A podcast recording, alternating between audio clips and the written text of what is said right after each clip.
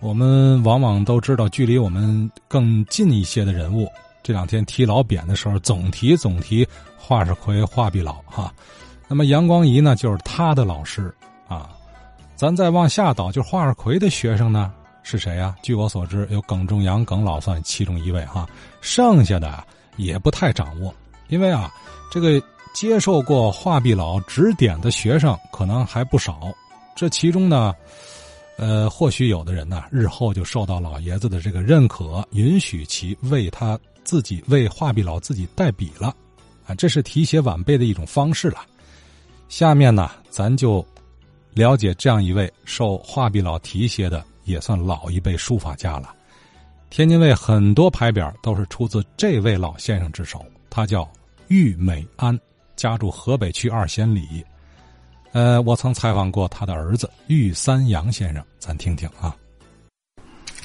这你看看这印，这就是花日奎给我父亲的印。这个二十多年前呢，有个人上家来，要拿一千块钱买，我说这个我们家传家宝，价值连城，华世奎印，看吧，碧晨私印 啊，碧晨私人的印鉴，这意思就是这一张，当年送给他的，怀着对花日奎的无限的这个。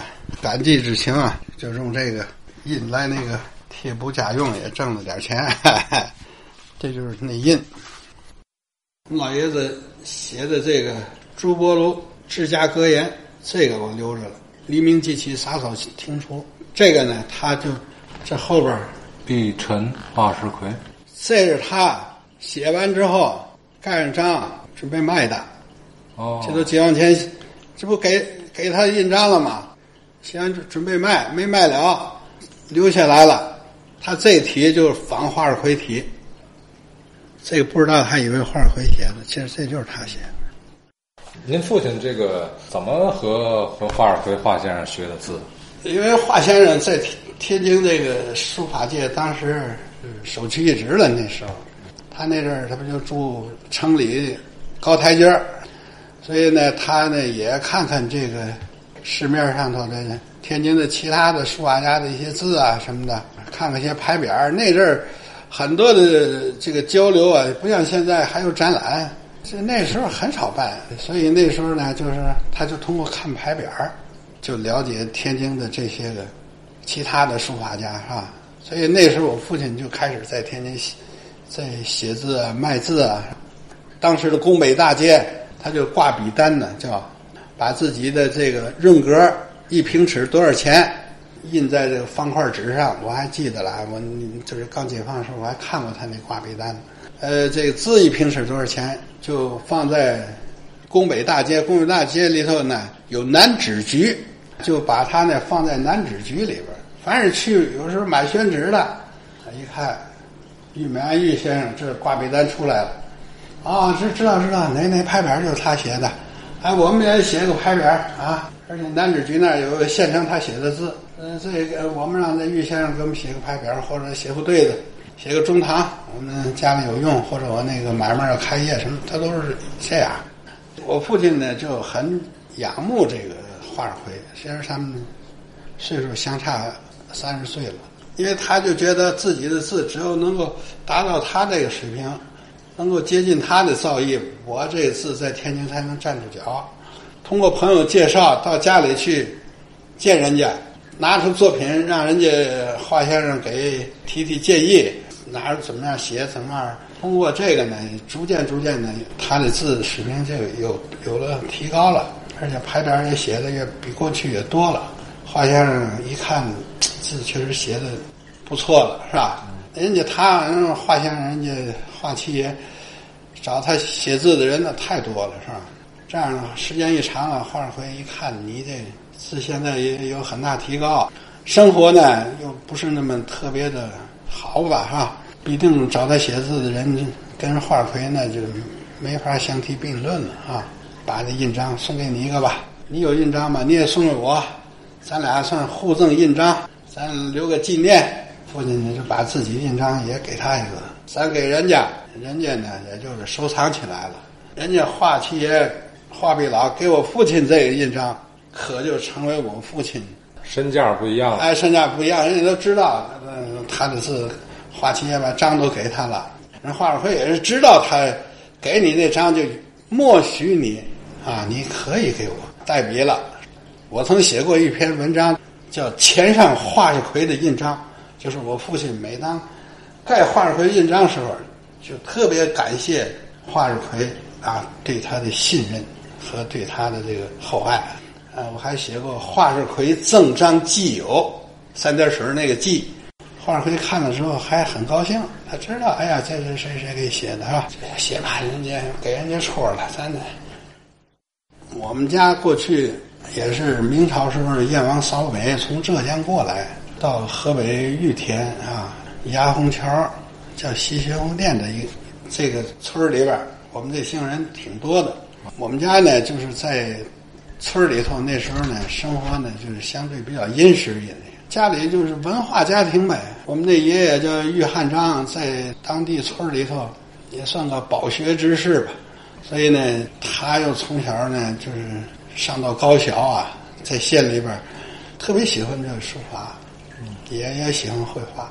叫什么县？什么村？玉田县玉田县。那雅虹桥，鸦片的鸦，啊洪水的洪，雅红桥那阵叫镇，叫西宣湖店村。那算是您老家了。哎，老家在那儿，咱们那儿他因为他就喜欢这个书法，也喜欢绘画，可是一直在农村里边，在县城，县城的高校毕业以后，接着上啊，是吧？结果后来就来天津了嘛。到天津以后，因为当时天津没有美术专科学校，上海有，天津没有，怎么办呢？那一看有直隶高等工业学堂，有那个学校，就在现在的河北工业大学，原来的天津工工学院那个楼现在还在那儿。而且当时呢，那个直隶高等工业学堂呢，那个学校还不收学杂费。那里边呢有染织科，课堂的课染织课就进那儿了。所以那时候那个李叔同啊，就有一段时间在那儿任教。赵元礼呢在那儿教书法，所以呢他就从那儿一毕业呢，恒源毛纺厂设计毛纺织的这一些图案什么的，干了时间不长就就就辞职，不就卖字为生嘛？就就喜欢这个，这一辈子就是对书画几乎是酷爱，就写了不少海边就是中山路这一带，大安堂啊、同达堂啊、万春堂啊，就光药店这这中山路上面都是他写的，还有好多的，有个象牙所，还有一个那个大伙儿可能知道不知道啊？就是山海关汽水厂，借着我父亲写的这个牌匾。山海关一提山海关，现在人都是认为好像在红旗路。再早文革时候，这个山海关汽水厂在哪？大连道。我们小时候去的时候，就看见马路边上堆着汽水瓶子。在这个大连道之前，最早发祥地在哪儿呢？就在现在河北金刚桥、金刚公园对过儿那不现在是菜道吗？那时候那儿就是山海关汽水厂。这个山海关汽水厂这几个字儿是那个厂子这个厂方啊，找我父亲给写这个山海关汽水厂这几个字儿，写完了挂上边。那瓶子上山海关汽水也是他写的这几个字儿。我记得特别清楚什么呢？刚一解放以后啊，那阵我还小哈，热天啊，天热的时候，那个我还小呢，四五岁的时候，我爸爸就问我，那个儿子，咱咱喝汽水去吗？我说哪喝汽水去？我领你去啊！我说到哪儿啊？你就跟我走吧。我那是小，那跟着走喝汽水，反正这这好事儿是吧？那阵儿家里买汽水还得花点钱，反正连跟他溜着玩儿呗。就就领我到金阳桥那个现在菜道那儿那个山海关汽水厂。我一走进那个离那汽水厂啊还有二百米啊三百米左右，我记得特别清啊，就听见呢前边有爆破的声音，梆梆梆爆破，但是不是那么那个有节奏的啊。过一会儿梆就响一下，再过一会儿砰又响一下。我问我爸，我说这怎么前面怎么还怎么怎么怎么大声音这声？我爸说呢，那就是汽车厂。我说汽车厂怎么还爆炸呢、爆破呢？他说你不知道，现在的汽水厂任何包括这饮料，绝对不会出现爆破的声音。因为那时候的汽水，五十年代、六十年代喝那汽水，跟现在这个山海关又最近又出了啊，那味儿啊，就是还是不一样，就是气儿没有那时候的气儿足。那时候那个是别看玻璃那么厚哈，它往里头充气的时候，它没有表在那控制那个压力啊，就得凭感觉呀、气儿不足呢，喝完之后它那没有那个反味儿、反盖儿那个那个效果，那汽水它不叫汽水，对吧？那叫糖水，对吧？它那个那气儿一大了呢，梆就爆破，爆破。当然说他不可能炸着人，他这这这有那个防护安安全的装置哈、梆，这他妈又回一个，再来瓶儿，梆，就充气儿充多了，充充多了就爆破了。哦就是当时因为那都是人工在那儿嘛玩意儿，少了也不行，多了就破。那时候就是到那儿去，我爸一领我一去，那老板一看，我爸爸来了，咱厂子带财路的上海关汽车厂那么好老爷子给写个牌匾儿，没这个牌匾儿，好我能干到今天吗？他们那时候特别信任这个写牌匾儿啊，特别重视。就说当时他一看我爸来了，哎，带儿子来了，喝汽水吧，这行。我就记得，就是他领我去山海关去喝汽水去，大家我印象特别深，就是说他他领我去的时候，因为我爸爸给那个那个医院呢什么写那个牌匾嘛的，都是那个这样交下来的朋友，因为写那牌匾买卖好了，他他终生都感谢你。我小学二年级时候，学校组织我们参观那个三条石阶级教育展览会，展览馆就在三红桥区三条石里边儿。我在元安路小学上学，就班主任领着我们手拉手的从这儿得走啊，那阵儿一直走到那个展览会去。那个展览会里边都是大玻璃罩子，玻璃罩里边呢就有那个什么那个手铐子、脚镣子呀，或者是那皮鞭呐，什么玩意儿的，好像这都是资本家那个欺压这个工人的一些个罪证。我呢就在后边也就跟着看这些展览哈。前面有同学就跑过来了，说：“三三，你看前面我们看见了，这是那个还有你爸写的牌匾儿了，郭天成铁工厂。你过去，你一会儿过来，你看啊。我一会儿到那儿一看，还真在那儿呢，是我爸写的郭天成铁工厂。后来呢，有款儿有落款儿。落款都是他名字，大竖牌子。回家您问您父亲，问了他，他说就是啊那个就我写的。那时候家里头烟囱炉子不用花钱嘛，都是这郭天成给送，但买没人就不管啊。达仁 堂、同达堂、同仁堂堂啊，同仁堂，嗯，这都是在河北区这块儿的河北这块儿的，还有那个小剧场，那天我不也说了吗？小剧场。延安影剧院就是小剧场了，还有那下坊影院，这都是六十年代盖的，后期了，盖的下坊影院，你这不找他写吗？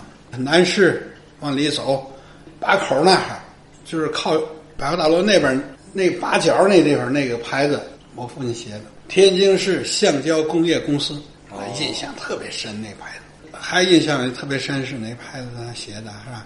天津市财政局南开分局在服装街上头老院儿那牌匾那时候还有了，还有天津车五第五车剧场，呃杨运普诊所，还有什么王开照相馆，就是中山路上面的啊，忒多了。中山路为主线的这两侧的商业店铺，都找二千里这位于老爷子给他 离那儿近呢。我父亲啊，解放前的时候卖字，等到后来啊，在这日本那个时候啊，就字卖不动了，字号嘛的写这的也少了。这种情况之下呢，所以他就他有一个朋友叫马振潘，在山东济南，他是政界的，山东民政厅当当厅长去了，那权力很大呀。所以家里日子越来越不好，你看他怎么弄的？这我爸就说：“我我找老弟去吧。”结果他厅长一看，老大哥你来了，怎么着日子过不下去了？不行啊，我得得找个事儿干呢。现在事儿不好找，天津工作也不好找，我这不好找，你在我这儿干。他厅长说了算呢，就在那儿给人写字儿，当文书。在济南，他济南当文书。他有一天，这他跟我说的啊，姓潘的厅长，哎，我领你咱溜溜溜在那个济南那个城里吧，那阵儿也腐败了，到城里一走不要紧，那街坊字号都出来了，钱都卷好了，就愣入啊！大白天就往那入啊！一看我跟马厅长出来，这都有哥们儿了，往我口袋都入钱的，吓得我哪见过这个行，没见过这阵势啊！后来以后再领我上哪儿去，我不去，我不行，我受不了，我别把我吓着，这可不行，咱可不能给给厅长惹这事儿，我不行，从那以后他不去，他人就这样，我穷我我干嘛玩儿？就后来他从那那儿一看不行，我还是回天津，不能老在那儿了。回来以后走了三天三夜，铁路都让共产党给扒了。回到天津这之后，快解放了，就是地方法院，我的字儿写的好，你看看我这有证，山东民政厅，我在这儿工作过。嚯，哎呦，哎呦，这这个事儿不简单，这咱这收留吧，收留，收留到那儿以后，人家培养培养啊，这个好见过大世面。其实哪知道就会写字儿画画，别的不不会。所以那后来他们单位为嘛一直让当文书呢？可是他只会这个，所以法院那个五几年的时候，是评工资啊，都评不上他，职务最低，工资最低，他妈粮票也最低，他嘛也不争，给我就是我的，我不不争那个。他就一辈子就写字，他与世无争，随便字写的好，不浮躁。后来一到法院，法院写呗，签名人就得写一个，写布告，写写写。后来之后不就就是开始石印了？石印后来以后就签印了，大街小巷都挂那个。这个公私合营的时候，那些原来那买卖字号，是一改造私营企业，都得写上公私合营某某某厂。这好一家伙，河北这一带，我们家在河北住，包括外边知道我爸写字儿。得多少人上这儿写，让换牌匾写来的，都是重写啊！那老爷子一看这个好嘛，就用武之地来了，结果就就写这个那几天，黑板写，连轴转的。那院里头都拿着纸的，也拿着墨的来了，在那等着，院里都站满了。给你写完，给他写，给他写，还有带点礼品来的。别让老爷子白写了，这事儿，咱得进入那个慢慢社会主义了，咱这好事儿，老爷不要这个。别别别别别让我犯错！我不要不要！哦，就白写啊！那时候都是白写，那公司合营那时候不敢要钱，也没有那意识。谁给你钱啊？你写你就高兴。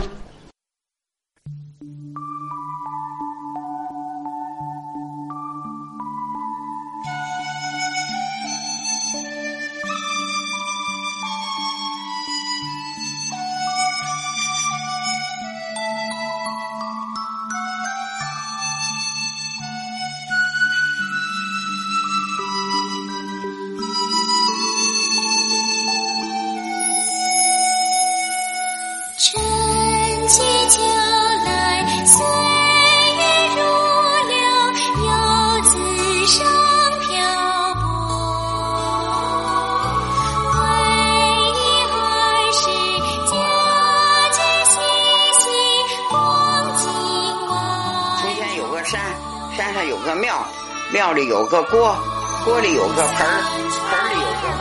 锅锅里有个盆，盆里有个碗，碗里有个勺，碗里有个勺，勺里有个豆。我吃了，你尝了，我的故事讲完了。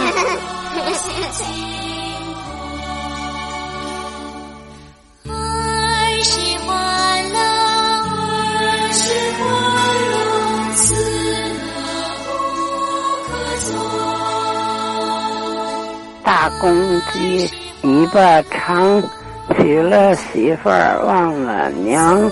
老娘要吃个干烧饼，哪有先天不造的？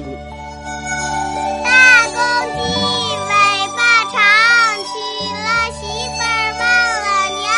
老娘背到山后头，媳妇儿背到炕头上。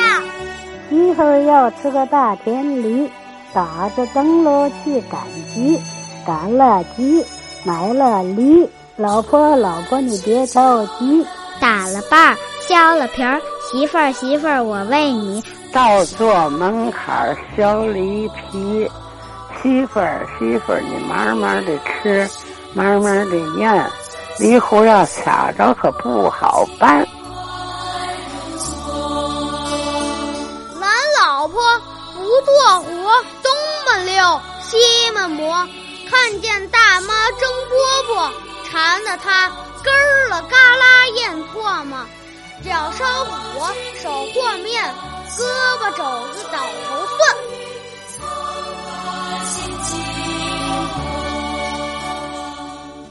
大兔子大，大兔子大，大兔子得病，二兔子怕，三兔子请大夫，四兔子熬姜汤，兔子抬，六兔子埋，七兔子从家哭了来，八兔子问我们哭嘛呀？九兔子说我们哭我们大乖乖。妞妞，前出来鸡揪，后出来头啊！奔的奔，凿的凿，骑虎马弓桥。不摇？不摇我再凿。拉大锯，扯大锯，姥姥门前唱大戏，接闺女，请女婿，小哥哥也要去。拉大锯，扯大锯，姥姥门口唱大戏，接闺女，请女婿，小乖乖也要去。是我的兵，全跟我走；不是我的兵，往后稍；是我的兵，都来到。有车有马，还有大炮，还有粮食和草料。